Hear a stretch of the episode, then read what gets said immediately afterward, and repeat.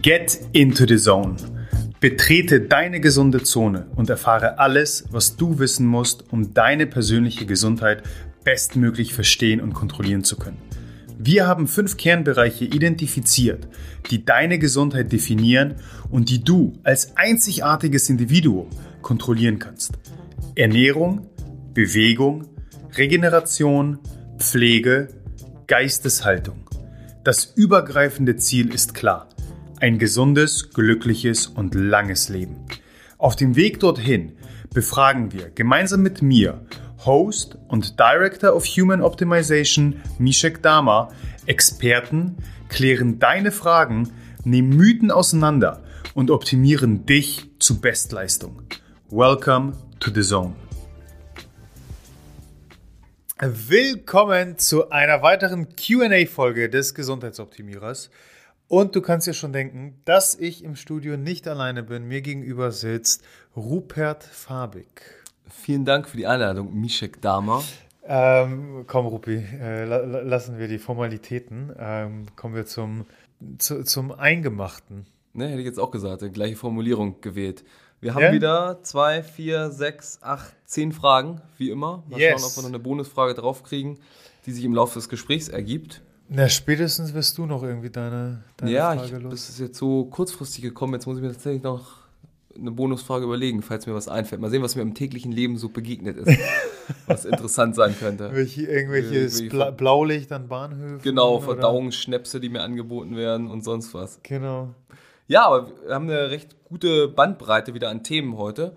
Okay. Dann würde ich sagen, steigen wir mal direkt ein mit einem Thema, ja, im weitesten Sinne Cardio-Bereich oder vielleicht auch nicht Cardio-Bereich, nämlich soll ich lieber HIT oder LIS als Cardio machen? Müssen wir HIT und LIS erklären vorab nochmal? Ich glaube ja. Also ich würde es ja. so oder so machen. Äh, letztendlich haben wir so die, die zwei Formen des Cardios, wie wir es heutzutage kennen. Auf der einen Seite HIT, High Intensity Training oder genau, HIIT, High Intensity, ja. äh, High Intensity Interval Training. Äh, in, in aller Kürze ein Cardio-Training, wo wir Sprinten, Pause machen, Sprinten, Pause machen. Das heißt, für kürzere Zeitspannen eine sehr hohe Intensität eingehen, gefolgt von längeren Pausen. Äh, so klassische Beispiele, die der ein oder andere Fitness-Enthusiast kennt, sind Tabatas, also wo du zum Beispiel 20 Sekunden Action, 10 Sekunden Pause hast. Äh, dann, wenn wir etwas mehr im Profisport unterwegs sind, wo es wirklich um den Performance-Output geht, hast du eine viel längere Regenerationsphase, weil es nicht darum geht, um jeden Preis, äh, ich sag mal, am Ende irgendwie dankend den, den Eimer entgegenzunehmen, sondern wirklich eine Verbesserung der Leistung äh, angestrebt wird, wo du zum Beispiel 10 Sekunden Sprint hast, gefolgt von dreiminütigen Gehpausen. Äh, und dann haben wir eben am anderen Ende des Spektrums das LIST-Training, das Low Intensity Steady State Cardio. Walk the Talk. Also da fängt es an äh, und dann die klassische, zumindest in Hamburg, Alsterrunde, Joggen. Mhm. Äh, das würde man so als LIS-Cardio äh, bezeichnen. Und äh, um die Frage als solche überhaupt zu beantworten, ich würde mal behaupten, dass du beides brauchst, weil beides gewisse Bereiche deines Herz-Kreislauf-Systems trainiert und dementsprechend äh, je nach Zielsetzung du von dem ein oder anderen etwas mehr profitieren wirst. Äh, auch hier im ganzheitlichen Gedanken ist es für mich immer die Frage, wirklich, so banal es klingen mag, aber was macht dir mehr Spaß? Also grundsätzlich ist es ja so, dass das HIT-Training eher den Fight-of-Flight-Modus aktiviert. Du, du läufst so Gefühl vom Säbelzahntiger mhm. weg. Es ist deutlich stressfördernder. Wenn aber bereits die besagte Alster-Jogging-Runde oder grundsätzlich dieser Gedanke schon an, oh, jetzt 30 Minuten irgendwie hier auf dem Stepper stehen, dich schon total nervt und stresst, bin ich mir gar nicht mehr so sicher, ob denn wirklich das, der Stress-Output beim HIT-Training so viel größer ist. Von daher ist es wirklich die Frage, was macht dir mehr Spaß, wo, wovon hast du eher etwas und was unterstützt eher deine Zielsetzung. Äh, wenn es grundsätzlich eher Performance-Gedanken sind, ähm, auch hinsichtlich einer Kraft- und oder Muskelsteigerung, würde ich tendenziell eher das HIT-Training bevorziehen. Wenn es eher um regenerative Prozesse geht, wenn es irgendwo doch, und ich will diesen Mythos überhaupt jetzt gar nicht auffahren, aber eher darum geht, grundsätzlich äh, dein Kalorien-Output zu erhöhen, dann vielleicht bei dem einen oder anderen Individuum vom Timing her gut angesetzt, äh, sprich morgens auf nüchternen Magen, wo nichts großartig Magisches dran ist, aber es kann in individuellen Fällen tatsächlich die Fettverbrennung etwas fördern. Von daher, am Ende des Tages ist es für mich ein gesunder Mix. Also, wenn ich als Beispiel mein eigenes Training gerade nehme. Ja, wäre gerade mal eine Frage, was dir eigentlich mehr Spaß macht. Äh, grundsätzlich Spaß-Hit-Training in jeglicher, in jeglicher ja. Hinsicht. Ich habe aber tatsächlich das Laufen wieder für mich entdeckt. Ja. Äh, aber ganz behutsam.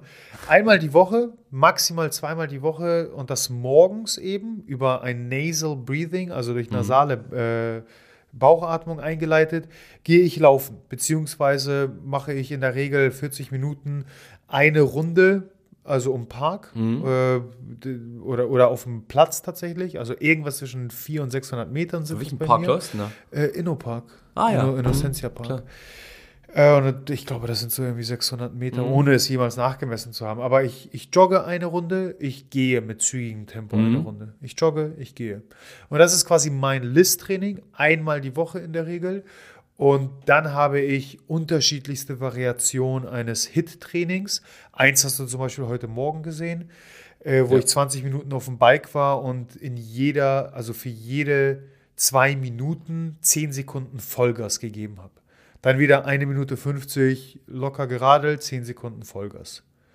So, und ähm, dann mache ich vielleicht ein, zwei Tabatas die Woche, die ich an mein Krafttraining anschließe. Oder ich schließe häufig auch irgendwas zwischen 7 und 12 Minuten in einem 30-30-Rhythmus, also 30 äh, Action, 30 Pause oder 30-15 oder auch 40-20-Rhythmus. An mit unterschiedlichsten ähm, Ganzkörper-Kettlebell-Übungen, also sowas wie Kettlebell-Swings, Rope-Slams, ähm, Bodyweight-Übungen und so weiter. Merk schon, wir sind auf dem besten Weg, die avisierte 40-Minuten-Marke natürlich problemlos zu unterschreiten. Na? Wenn das so weitergeht. Mal schauen, ob die nächste Frage kompakt zu beantworten ist. Ah, es, es sieht eher auch wieder nach einer etwas komplexeren Frage aus. Ist, Sucra ist Sucralose schädlich oder komplett unbedenklich? Irgendwo dazwischen. Äh, und im individuellen Fall wieder eher an dem einen oder anderen Spektrum wahrscheinlich anzusiedeln. Also grundsätzlich, was wir festhalten können, Sucralose ist einer von zahlreichen Süßstoffen, die wir ähm, in unserer modernen Ernährung wiederfinden, beziehungsweise worauf ähm, irgendwo die Lebensmittelbranche zurückgreift, wenn es darum geht, Sachen süß zu gestalten, also Süßspeisen, Getränke, ohne zusätzliche Kalorien hinzuzufügen. Äh, andere Beispiele wären Acesulfam, K, ähm, Aspartam, äh, Saccharin zum Beispiel.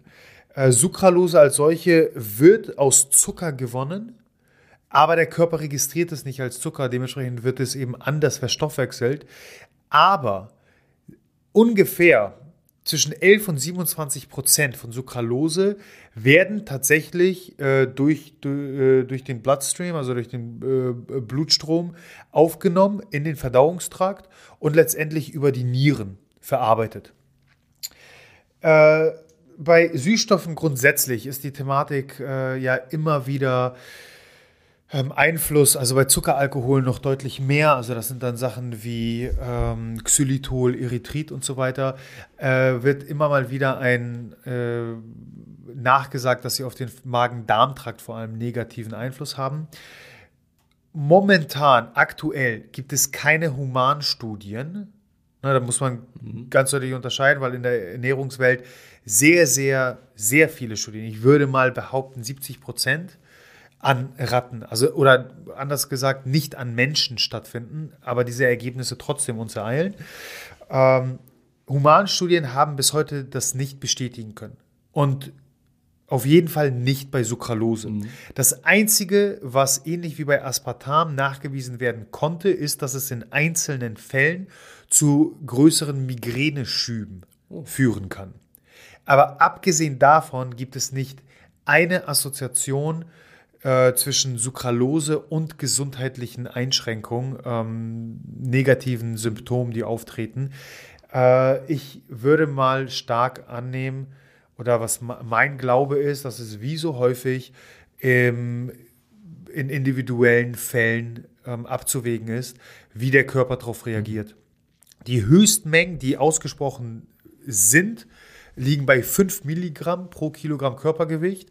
Der Durchschnittsverbrauch liegt bei ungefähr anderthalb bis zwei Milligramm. Das heißt, wir sind da in unserer täglichen Aufnahme, sofern du nicht, ich weiß es nicht, fünf Liter Coke am Tag trinkst, dir acht Eiweißriegel reinziehst und äh, ein ganzes Glas irgendwie an, an Leitmarmelade äh, schlabberst, äh, sind wir, würde ich mal behaupten, davon entfernt, irgendwelche höchsten Mengen überhaupt einzugehen.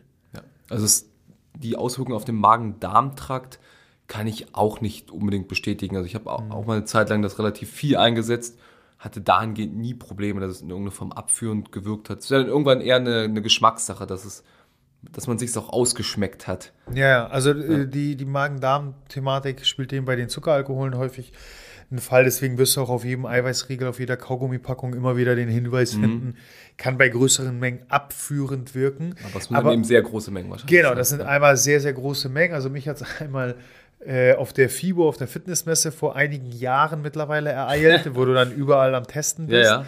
Und ich, äh, ohne drüber nachzudenken, überall natürlich äh, nur in, in Eigenrecherche und äh, mhm. auf der mhm. Suche nach den perfekten Eiweißregeln mich da durchgeschlemmt habe und es dann zu spüren bekommen. Wobei auch da man ja sagen muss, nur weil in dem Moment es abführend wirkt, heißt es nicht, dass es bleibende Schäden ja. verursachen muss. Ich glaube, man muss da schon wirklich sehr fahrlässig umgehen. Äh, was auf der anderen Seite aber nicht bedeuten soll, dass wir in den nächsten Monaten oder Jahren nicht neue ja. Erkenntnisse sammeln und tatsächlich an Humanstudien äh, neue Sachen festhalten können. Momentan aber nicht. Mhm. Dann fahren wir fort. Wie sieht euer eigenes Training momentan aus? Losgelöst vom Cardio-Bike. Ja, unser eigenes Training äh, ist momentan tatsächlich ganz unterschiedlich. Also in meinem Fall, ich befolge momentan ein äh, Oberkörper-Unterkörper-Split. Das heißt, ich wechsle immer ein äh, Training für den Oberkörper mit einem Training für den Unterkörper ab. Tageweise? Äh, tageweise, ich komme auf vier Einheiten die Woche. Mhm. Das heißt, ich habe zwei Oberkörpertage, ja. zwei Unterkörpertage. Da knüpfe ich dann in der Regel eben ein kurzes Hit an. Wir haben ja hier, muss man an der Stelle sagen, wirklich den allergrößten Luxus, äh, dass wir als äh, Mieter im, im genialen Coworking hier Hamburger Ding ein Gym zur Verfügung haben, das wir nutzen können, äh, wodurch wir nicht ganz so eingeschränkt sind. Das heißt, auch da hab, genieße ich eine gewisse Vielfalt noch im Training, die eingegangen werden kann mit äh, Kettlebells, Langhanteln und so weiter. Äh, zusätzlich kommt dann äh, besagtes LIS-Cardio-Training hinzu. Und je nach Zeitmöglichkeiten äh, wenn es sich irgendwie unterbringen lässt, dann aber eher wirklich unter sozialen, primär sozialen Aspekten mit Freunden und Familie ein gemeinsames Kettlebell-Outdoor-Workout mhm. In irgendeiner Form. Bei Domi wiederum sieht es momentan ganz anders aus. Äh, ich weiß nicht, ob du ihr bei Instagram folgst, aber. Was denkst du denn? Siehst du, ich meine, ja. wie, wie ein äh, Kunde immer wieder sagt, ihr Britzi-Bratzi versteht ja kein Mensch. Ja, stimmt. Also, ja, das, es ist ja komplett auf Slowakisch ja, alles. Ich, also ich lese es mir nicht durch, weil es keinen Sinn ergeben würde.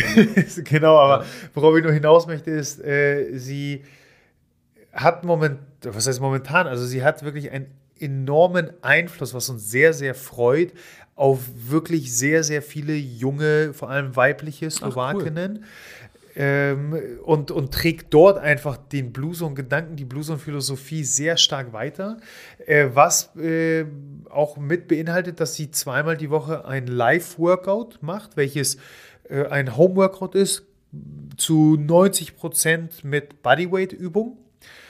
Äh, das heißt, sie ist zweimal die Woche auf jeden Fall in einem äh, so, so einem hitartigen 40-20 in der Regel Bodyweight-Training mhm. unterwegs.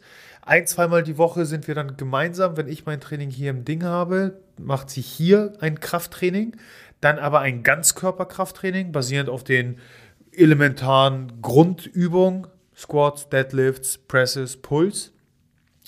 Und so kommt auch sie auf ihre vier Einheiten. Äh, und da wir beide dieses Laufen für uns entdeckt haben, wenn es zeitlich passt, äh, gestalten wir das gemeinsam. Hm.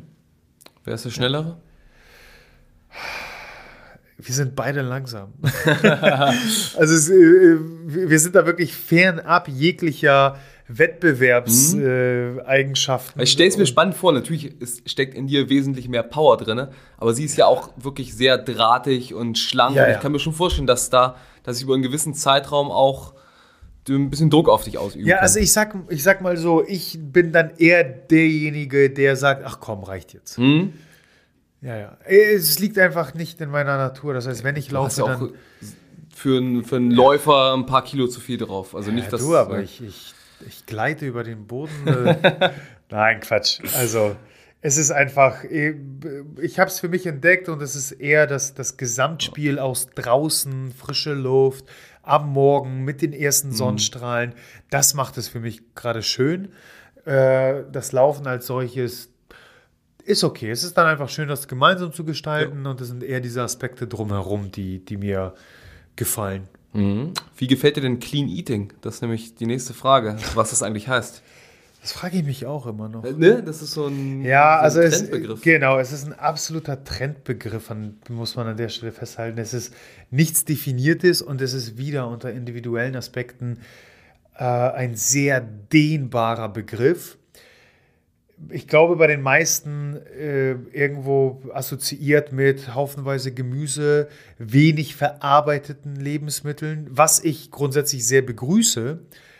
Aber nochmal unter individuellen Aspekten eine Funktionalität nicht zu berücksichtigen und eben individuelle Präferenzen zu berücksichtigen, die auch mal eine Pizza, ein Burger oder ein äh, Knoppers mit beinhalten, ist, glaube ich, grob fahrlässig und dementsprechend nichts, worauf ich, äh, worauf ich bauen würde. Mhm. Also die, die grundsätzliche Annahme, dass unsere Ernährung möglichst wenig verarbeitet sein sollte. Das wäre auch meine Grundannahme genau, von Clean das ist Eating, so wie ich es bisher verstanden ein, habe. ein Grundbaustein, aber du kannst dich ja vegan und clean ernähren. Du kannst dich carnivore und clean ernähren. Du kannst dich äh, vegetarisch, Low Carb, High Carb, Keto, Paleo und clean mhm. ernähren. Genauso kannst du dich wahrscheinlich auch vegan und nicht clean ernähren. Absolut. Da, auch, gerade im veganen Bereich gibt es ja wahnsinnig verarbeitete Lebensmittel. Ja, ich meine, wenn wir das ganze Frankenstein-Food nehmen, äh,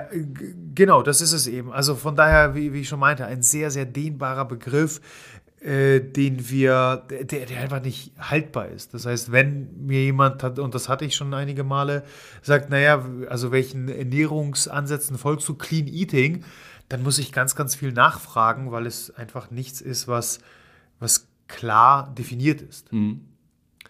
Ich würde sagen, bei der nächsten Frage machen wir mal ein bisschen was anderes. Die beantworten wir mal nicht nur wörtlich, sondern wir machen das einfach mal vor. Was ist denn die optimale Atemlänge beim Box Breathing? du kannst jetzt mal ganz laut. Hm, oder ich stelle hier gleich den Timer in meiner App ein. Ein- und ausatmen. Was waren das, so drei, vier Sekunden? Ich würde, also wenn ich es aus dem Kopf frei mache, versuche ich immer bis vier zu zählen. Ja. Also das Box Breathing, ich würde mal annehmen, dass jeder äh, Gesundheitsoptimierer, Blue Zone-Zuhörer hier weiß, was damit gemeint ist. Äh, letztendlich die einfachste Methode, den sogenannten Rest and Digest Modus, also das parasympathische Nervensystem anzusteuern und runterzukommen und zu entspannen und äh, viele Stressfaktoren, die uns äh, tagsüber physisch wie psychisch belasten, einfach mal ablegen zu können. Ganz ehrlich, ich glaube, auch da gibt es keine optimale Länge. Also ich empfehle, weil vor allem, wenn der Fight-or-Flight-Modus sehr dominant ist, dann neigen wir zu einer sehr flachen, sehr kurzen Atmung. Das heißt, ich empfehle, je nachdem, wo ich eine Person abhole, bei mindestens drei Sekunden besser vier einzusteigen und dann eben diese vier äh, Atemzyklen durchzugehen. Mhm. Einatmen vier Sekunden, halten vier Sekunden, Ausatmen, vier Sekunden. Abwarten, vier Sekunden. Und hierbei tun sich die meisten sehr, sehr schwer. Beim Abwarten? Genau. Beim Abwarten, beim Abwarten nach der Ausatmung. Genau. Ja, weil irgendwas fehlt. Eigentlich kommt genau. was anderes. Genau. Luft anhalten, wenn du ja. eingeatmet hast, ist bekannt. Aber wenn du ausgeatmet hast, genau. und passiert da, was. Und da braucht es Zeit, dass eben dieses, der parasympathische ähm, äh, Zustand sich, sich einspielt. Denn im Fight-of-Flight-Modus wollen wir sehr viel Sauerstoff in den Organismus bringen, um die Muskulatur versorgen zu können, um vor äh, dem Säbelzahntiger wieder mhm. weglaufen mhm. zu können. Aber nach oben hin gibt es keine Grenzen. Also ich habe einfach mal auch so ein bisschen mit so, so einem Challenge-Gedanken mal geguckt, wie weit ich es treiben kann. Oh. Und ich bin bei 12 Sekunden Intervallen gelandet. Oh, cool. Also 12 Sekunden ja. einatmen, halten. Ich stelle es mir bei der Einatmung schwierig vor, dass irgendwann ja. das Volumen ja. ausgeschöpft ist. Genau, das ist tatsächlich sehr schwer. Um, einmal das Volumen, welches ausgeschöpft ist, und dann wirklich die Fähigkeit, sehr, sehr langsam das Ganze zu gestalten. Und es geht einher mit einer sehr, sehr hohen Achtsamkeit ähm, und wirklich diesem Gefühl, okay, wo wandert die Luft überall hin? Und ich fülle wirklich bei den 12 Sekunden, ich fülle erst meinen unteren Bauch, dann irgendwo unterm Zwerchfell, dann auch die Brust und dann auch meinen Kopf. Mhm. Und dann gehe ich genau diese Schritte auch wieder zurück. Also äh, das, ob es jetzt so viel besser ist, ich kenne, um ehrlich zu sein, keine Studien, die das äh, belegen können, mhm. dass je länger die Atemzyklen sind, desto größer ist der Effekt der Aktivierung zum Beispiel, das weiß ich nicht. Ähm, ich würde dann eher die Länge grundsätzlich, die ich im Box Breathing verbringe, als ähm, irgendwo progressive Möglichkeiten mhm. mit hinzuziehen. Denn Tatsache ist, dass, dass es uns an diesen Momenten fehlt. Und als Einstieg empfehle ich zwei Minuten, aber zehn Minuten, dann sind wir schon bei meditativen Praktiken, mhm. würde ich behaupten. Denn die, die Atmung oder der Fokus auf die Atmung ist in, in den meisten Meditationspraktiken der größte Fokus erstmal, auf den wir uns konzentrieren.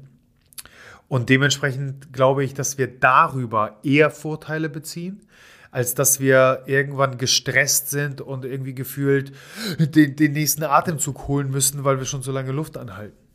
Und jetzt vorm Essen mitten während auf der Arbeit kurz nochmal ein Box Breathing einlegst, das sind dann zwei Minuten für dich oder versuchst es länger zu machen.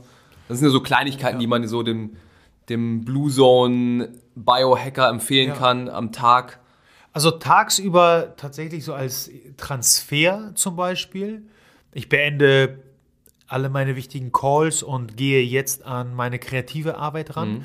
Reichen in der Regel zwei Minuten. Mhm. Ähm, ich äh, mache den Transfer von Arbeitsplatz zu nach Hause, weil ich nicht den Stress des Arbeitsalltages mit nach Hause nehmen möchte. Auch zwei Minuten. Morgens, da meditiere ich, aber Grundlage meiner Meditation ist die Atmung und äh, das sind in der Regel 10 bis 15 Minuten. Mhm. Äh, vom Schlafengehen sind es in der Regel auch zwei Minuten. Äh, wenn ich vor wichtigen Terminen stehe, wenn ich äh, vor Vorträgen äh, bin, wenn ich vor wichtigen Meetings, Calls bin, wie auch immer, etwas, was mich, was mich stresst, ähm, reichen mir zwei Minuten. Manche brauchen vielleicht fünf. Mhm. Ich glaube auch da individuell unterschiedlich, aber es ist wirklich erstaunlich, wie viel du mit zwei Minuten ähm, ändern kannst. Und für die viele, äh, das müssen wir auch festhalten, sind zwei Minuten bereits eine gefühlte Absolut. Ewigkeit zwei Minuten, in denen nichts mhm. vorgeht, wo du, wo kein, äh, kein Handy, kein, kein Handy keine WhatsApp-Nachrichten, kein Instagram, kein Facebook, keine Calls, niemand, der dich von außen irgendwie stört, da können zwei Minuten schon richtig lang ja. sein. Definitiv. Die nächste Frage ist meine Lieblingsfrage wahrscheinlich von dem heutigen Fragenkatalog. Oh. Was wird der nächste große Food-Trend? Ui, das frage ich mich auch. Äh, ist eine sehr spannende Frage. Wir haben Anfang des Jahres, wir verlinken mal in den Show Notes, auch einen Blogartikel dazu geschrieben, die, die größten Foodtrends, die wir ähm, sehen, die gerade stattfinden. Also über Food hinaus, glaube ich, ist es wirklich das Thema Nachhaltigkeit, was uns mhm. alle, alle bewegt in jeglicher Hinsicht. Äh, und auch das wird sich im Food-Bereich immer stärker ähm, bemerkbar machen. Ich glaube aber persönlich äh, Eigenanbau. Eigenanbau? Wie ja. willst du es in der Stadt umsetzen? Ähm, es fängt an mit äh, selbst äh, zum Beispiel Keimlinge und Sprossen mhm. züchten. Äh, es geht über auf dem Balkon ein paar Kräuter selbst ziehen. Und mittlerweile, was ich äh, erlebt habe und auch im engsten Kreise äh, schon, schon mitbekommen habe, äh, du hast die Möglichkeit mittlerweile als Eigenperson, also quasi im, im ganz normalen Pachtmodus, ähm, Land zu erwerben. Kleinste mhm. Mengen. So dass es, äh, ich sag mal, für dich und äh, deine das Liebsten... Ja so Vergemeinschaftungen, genau. wo du dann das Gemüse von dort auch abholen kannst, was auch genau. andere für dich ernten genau. zur Not. Und ich glaube persönlich, dass mit dem gestiegenen Bewusstsein für eine gesunde Ernährung, wo kommt mein Essen her, äh, Themen wie saisonal, regional, Qualität der Lebensmittel, auf der anderen Seite Massentierhaltung, ähm, dass das eine immer größere Rolle spielen wird. Und es mag zum jetzigen Zeitpunkt, das ist nichts, was wir, wir dieses Jahr erleben. Da habe ich noch einen anderen Trend, äh, den, ich, den ich sehe. Aber in den nächsten Jahren glaube ich, dass das immer eine immer größere Rolle spielen wird. Hm. Was ist der andere Trend, den du jetzt aktuell Und jetzt momentan ist es immer mehr, was ich sehe, die Verknüpfung, die, die, der, der Synergismus aus der Supplement-Welt und mhm. der rein Food-Welt. Das heißt, wir haben immer mehr Food, welchem ähm, funktionale Eigenschaften zugefügt werden durch eine, eine Zusetzung von Vitamin D zum Beispiel, von einzelnen Nährstoffen, die essentiell sind, mhm. von denen wir wissen, dass sie gut sind. Äh, wir haben auf der anderen Seite Supplements, die wir mittlerweile äh, genussvoll essen können. Wir haben äh, Vitaminpräparate, die wir, die wir knabbern können, wie, wie Weingummi. Also da sehe ich für dieses Jahr eine immer stärkere und auch ähm, an vielen Stellen sinnvollere Verbindung aus Funktionalität, welche durch, durch Nahrungsergänzungsmittel kommen und Genuss, was wir hoffentlich. Das ist tatsächlich so. Verliert so ein bisschen erleben. diesen sterileren Eindruck, dass es einfach nur Pillen sind oder ja. Kapseln, die man zu sich nimmt, die nach nichts ja, schmecken. Und es ist auch einfach in der breiten Masse immer eine immer größer werdende Selbstverständlichkeit mhm. des Einsatzes. Das heißt, wir kommen weg, was niemals so richtig war, äh, dem Gedankengut, dass äh, Nahrungsergänzungsmittel, ja, das sind ja Pillen, Pulver, Kapseln, das hat ja irgendwas mit Medizin ja, zu tun. Wir sind hier weit, weit entfernt von Medikamenten und äh, rein äh, der Deklarierung nach gehören Nahrungsergänzungsmittel zu den Lebensmitteln. Mhm. Und davon separiert haben wir dann eben Medikamente, aber das ist eine ganz andere Sparte. Ein Bekannter von mir möchte dieses Jahr noch einen Bio-Fastfood-Laden aufmachen. Oh. Hat gesagt, dass es das aus seiner Sicht noch gar nicht so gibt. Kannst du dir vorstellen, dass das Konzept funktioniert und wie würdest du Bio-Fastfood einschätzen? Also beispielsweise wahrscheinlich einen Burger mit Bio-Rindfleisch-Patty. Ja, das gibt es echt noch nicht. Also zumindest kenne ich so einige Lokale, die sehr stark damit äh, werben, mhm. auf Bioprodukte zurückzugreifen. Also wenn ich mir mal anschaue, wie momentan Bioläden, wie Pilze nach dem Regen überall auf einmal äh, hervortreten, ja. könnte ich mir schon vorstellen, dass es irgendwo die Leute abholt. Und ich habe damals meine Bachelorarbeit, also mittlerweile vor knapp zehn Jahren, über Bio geschrieben, über Bio-Siegel. Mhm. Und seitdem geht es wei geht's weiter voran. Zum Glück hat sich der Markt da etwas äh, durchgesiebt und, und äh, ich meine, wir hatten damals mehr Biosiegel als jetzt. Ja. Äh, viele haben einfach äh, nicht annähernd ihren, ihren Zweck erfüllt. Das ist eine Menge wahrscheinlich sehr unseriöse. Genau, einmal das und ich meine, machen wir uns nichts vor, auch das Standard EU-Biosiegel ja. ist wirklich nicht viel wert. Also wenn es wirklich Bio sein soll, dann äh, würde ich vorschlagen, eher zu Demeter zu greifen mhm. oder vor allem bei, bei Fleischprodukten zu Bioland äh, wenn, wenn auch sowas wie Tierwohl ein, eine Rolle spielt beim, beim Kauf. Aber das Thema wächst weiterhin. Und, und auch das wieder unter dieser allgemeinen Annahme, dass einfach die, die Wahrnehmung für gesundes Essen, die Bereitschaft auch mehr auszugeben, immer weiter wächst. Das sind Babyschritte, die wir hier in Deutschland machen. Und wir sind einfach immer noch ein billig Konsumland. Total vor allem was eben Lebensmittel angeht. Wir, wir sind in, im Europa-Vergleich geben wir das meiste Geld aus für äh, Küchenequipment mhm. und das geringste Geld in Relation dazu äh, für Lebensmittel. Ist ja immer dieses klassische Beispiel, was genannt wird, den fettesten Weber-Grill und dann ja. haben wir die Hacksteak-Patties von Ja drauf ja, genau. 20 genau. Cent. Du hast es genau erfasst. Ja. Ähm, aber ein Bio-Fastfood-Laden, ach, ich, ich glaube, am Ende des Tages würde ich mal behaupten, dass nicht Bio dafür verantwortlich mhm. sein wird, ob das Konzept erfolgreich sein wird oder nicht, sondern wie lecker am Ende tatsächlich ja. da, da, das Essen ist. Wahrscheinlich beide Konzepte funktionieren ja auch für sich, entweder ein Bioladen oder ein Fastfood-Laden, ja. also egal, was ja. für eine Klientel du da hast.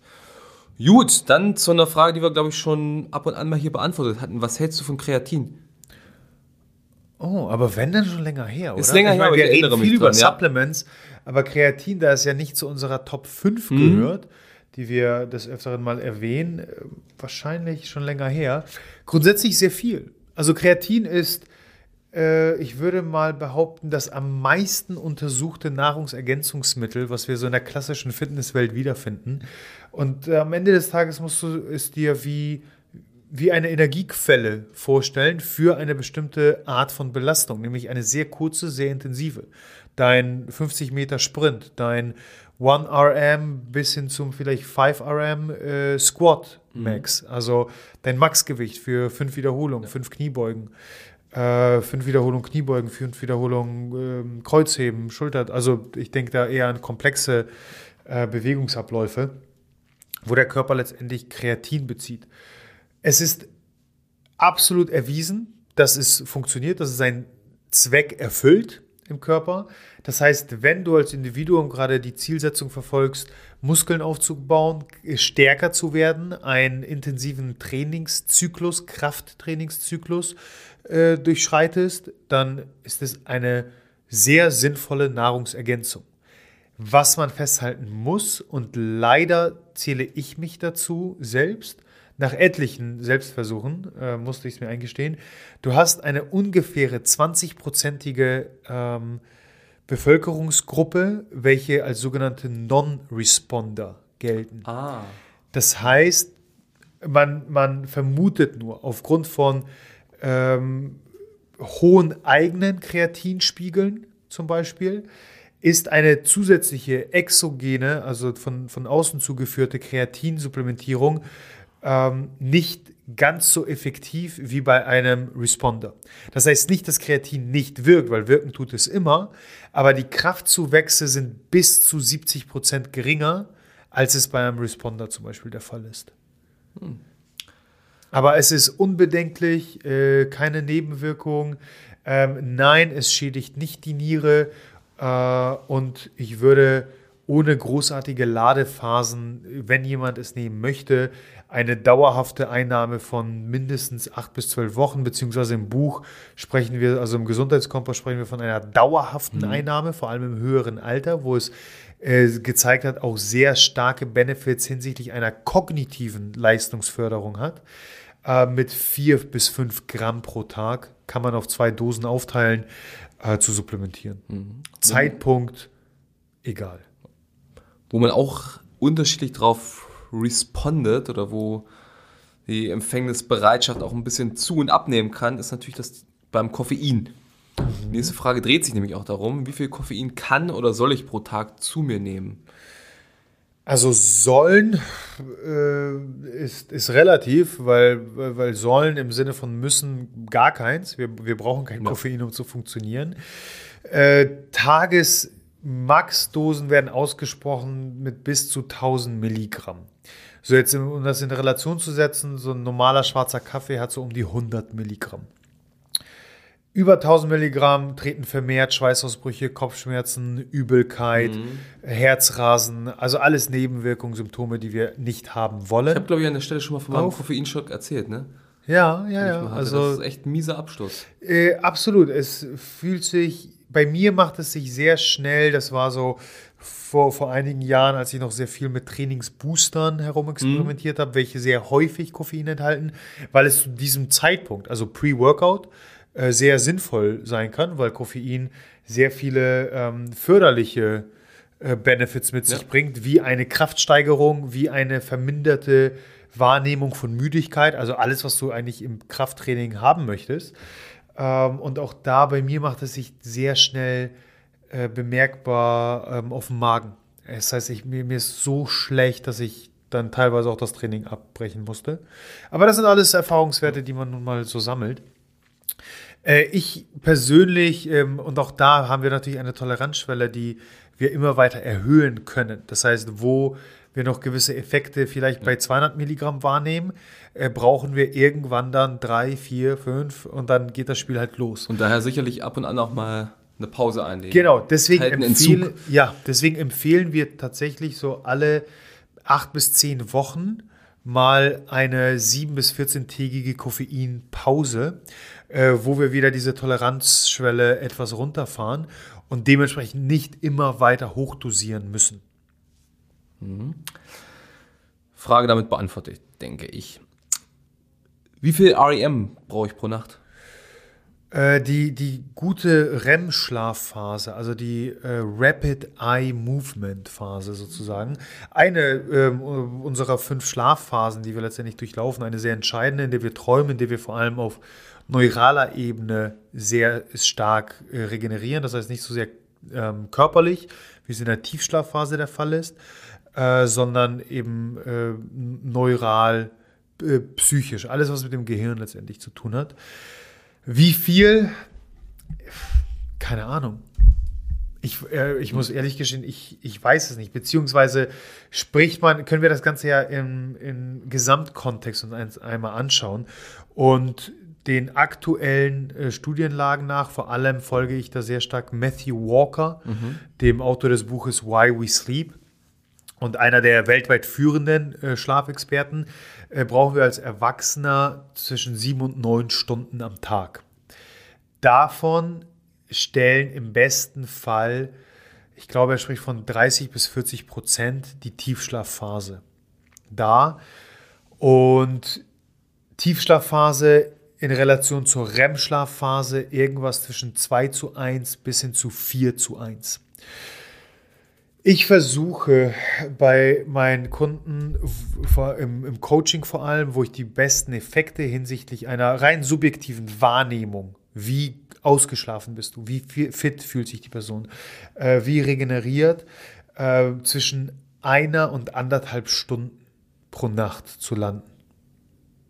Das ist so un der, der ungefähre mhm. Richtwert, nach dem, ich, nach dem ich mich richte. Und wie trackst du es? Äh, individuell ganz unterschiedlich, aber äh, persönlich momentan gar nicht. Mhm. Im Coaching eben nur dann, wenn die Person ein Tracking-Tool zur Verfügung hat. Ähm, und da sind es die üblichen Verdächtigen, ja. also von einer Apple Watch bis hin äh, Polar, Garmin und wie sie alle heißen. Ähm, das beste Tool allerdings, äh, womit ich selbst in der Vergangenheit gearbeitet habe ähm, und auch einige meiner Kunden arbeiten, ist der sogenannte Aura Ring.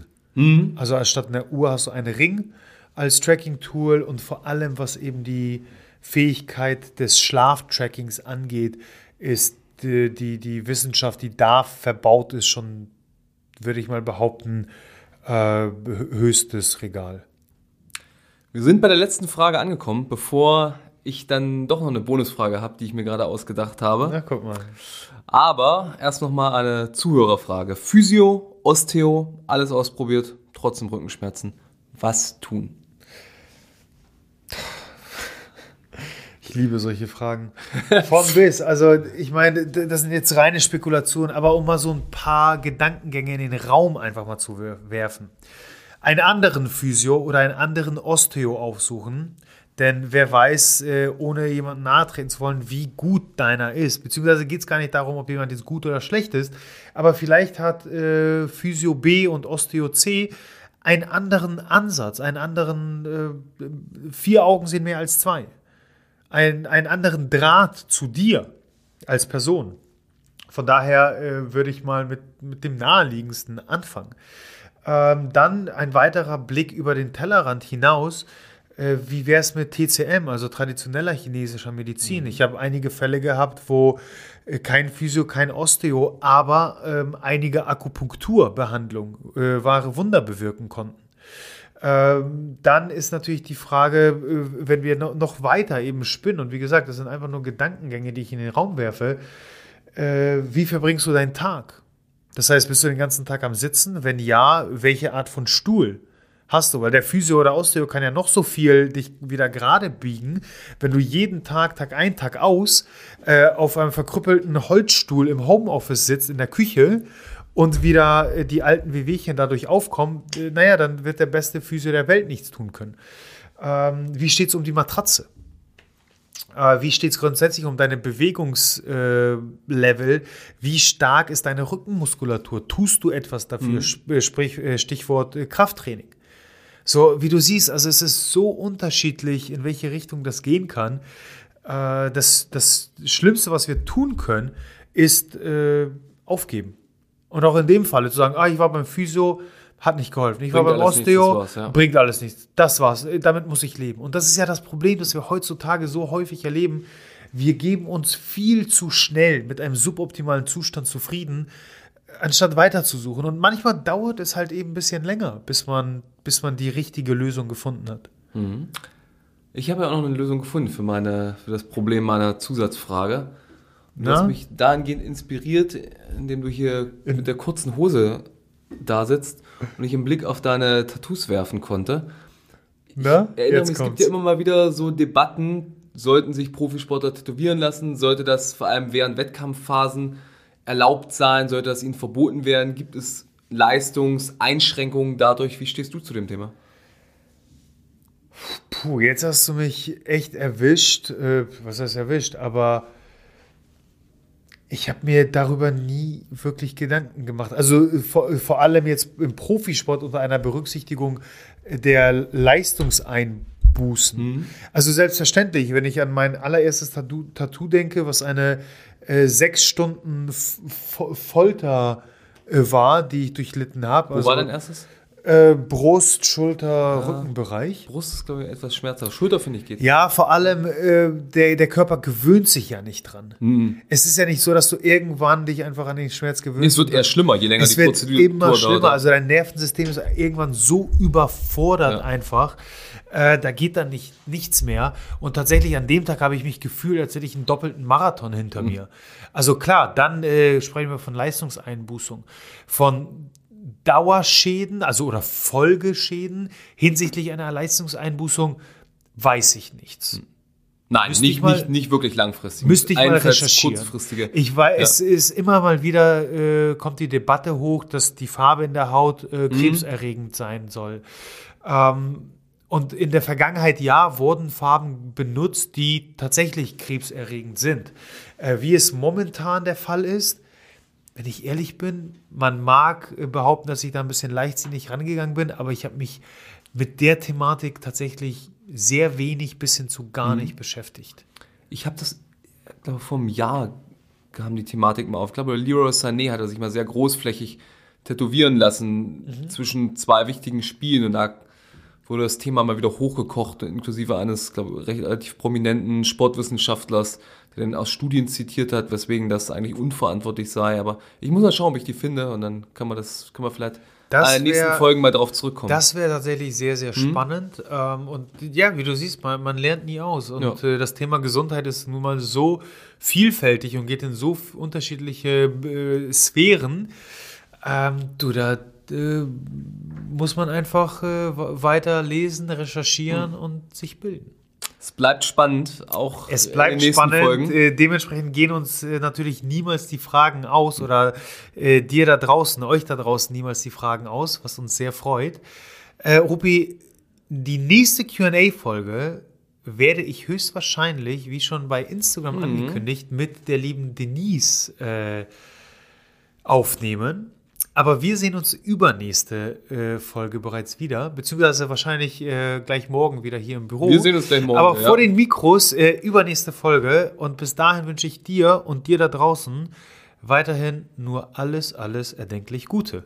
Ciao. Vielen Dank, bleibt gesund. Danke, dass du deine wertvolle Zeit heute mit uns verbracht hast.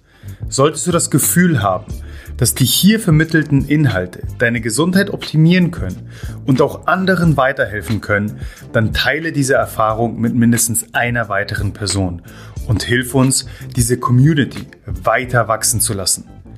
Über die Gesundheit des Individuums hinaus können wir nur so als Nation eine gesündere und glücklichere Identität annehmen. Wenn du es kaum bis zur nächsten Folge abwarten kannst, dann abonniere diesen Kanal, um sicher keine weitere Folge zu verpassen. Darüber hinaus besuche uns auf Instagram, Facebook, auf unserer Webpage oder YouTube. Die entsprechenden Links findest du in den Show Notes. Die Wissenszone deiner Gesundheit wartet auf dich.